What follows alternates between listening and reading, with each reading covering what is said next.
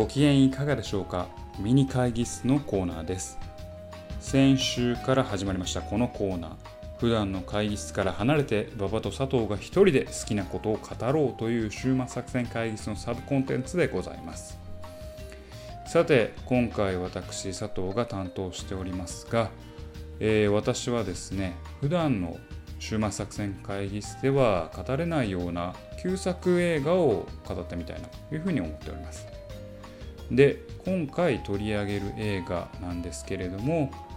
知ってる方も多いかもしれません。ホラーサスペンスの名作映画「激突」を取り上げたいと思っております。でこの映画「激突」なんですけれども無名時代のですねスピルバーグ監督が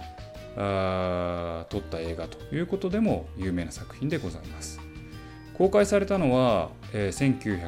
1971年日本では73年とおよそ40年弱前の映画なんですけれども今見ても色あせないホラー演出サスペンス演出の名作と言っても過言ではないかなというふうに思います。簡単にあらすじをご紹介します、えー、主人公はですね、えー、アメリカの田舎のハイウェイを走行中。前を走行しているトレーラーを追い越すんですね。それが原因なのかその後からそのトレーラーに執拗に追い回されるようになってしまいます。初めはただそのトレーラーは追ってくるだけだったんですけれども次第に行動をエスカレートさせていき主人公は徐々に徐々に命の危険を感じるほどに。誰が何の目的でさまざまな疑問と恐怖を感じながら主人公はハイウェイを逃げ続けるが点々点というようなあらすじでございます。でまあこの映画なんですけれども、まあ、この日常の中で踏み入れてしまった奇妙な恐怖体験というのをうまく描いた映画だなという印象を抱きましたやはりですね後々のジョーズとか、まあ、ジュラシック・パークにつながってくるんですけれども恐怖を煽る演出としてうまいなと気づかされたのは姿が見えない恐怖や理不尽さ。そして主人公が精神的に孤立する様。こういったところが非常に重要なポイントとして挙げられるかなというふうに思います。で最初に挙げた点、まあ、何といってもです。ね主人あ犯人の全体像が見えてこないというこの演出が何といっても巧みですね。対象としてのトレーラーっていうのはもちろん見えるんですけれども最も重要なはずの運転手っていうのが物語を通してほとんど映りません。で最終的に今この正体も明らかにされないんですね。ただこう全く見えないのではなくて部分的には見えたりする例えばブーツが見えたり腕が見えたりそういったものは見えるのに犯人の顔人間の表す最も重要な場所顔というのが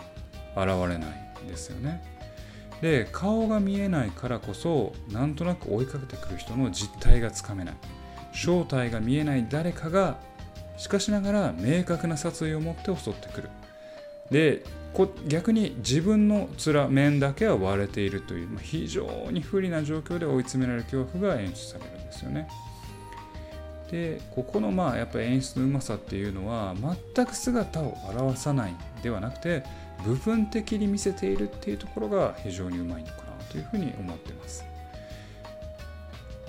こう部分的に見せることで相手は生身の人間だということを、まあ、主人公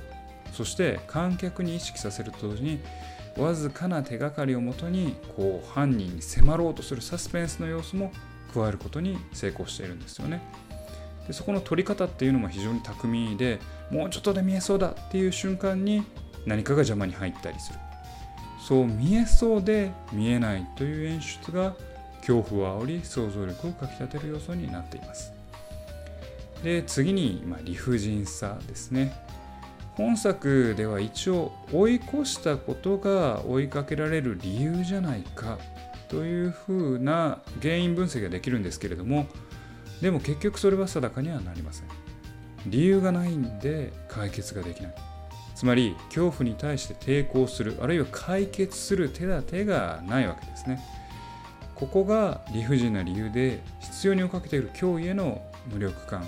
ま、演出してそれが恐怖の源泉になっているわけです。でここの上で、まあ、ストーリー上、まあ、脚本のうまさなんですけれども主人公の恐怖この体験っていうのは誰にも恐怖共有されないんですよね。誰からも理解できない。得られない。で人の助けを受けることができないので主人公が精神的にも孤立してしまうという演出のうまさっていうのがあります。でこの映画を見た時にこれ現代だからこそ感じる恐怖っていう部分もあります。まあ、日本でも社会問題化していますけれども煽り運転でたびたび事件が報道されていますがまさにそれを40年前やってみせたそんな映画なんですよね。これがまあまさか現代につながってるなんて誰も想像しないわけですけれどもこうあるかもしれない現実あるかもしれない恐怖っていうのが非常に恐怖を増幅させるわけですね。でこれこの映画は幽霊とか殺人鬼とかそういったものは一切出てこない一切出てこないんですけどもやはり怖いこの怖さっていうのはそういった、まあ、3つ4つの要因っていうのが源泉になって生み出されてる映画なのかなというふうに思います。まあ、欠点を挙げるとすればですね、まあ、1971年公開の映画なんで映像とか音響とか効果音にはまあ若干の古さを感じるんですけれどもそれでもなおサスペンスホラーの演出っていう点いう点では見応えのある映画なのかなというふうに思います。で最近のホラー映画は怖いというよりはお化け屋敷ものといいますかびっくりする映画が多い中で恐怖を演出する手法を考えるだけでも見る価値のある映画じゃないかなというふうに思います。というわけで今回ご紹介いたしましたのはスピルバーグ監督映画「激突」でございました。夏の友に。ぜひいかがでしょうか。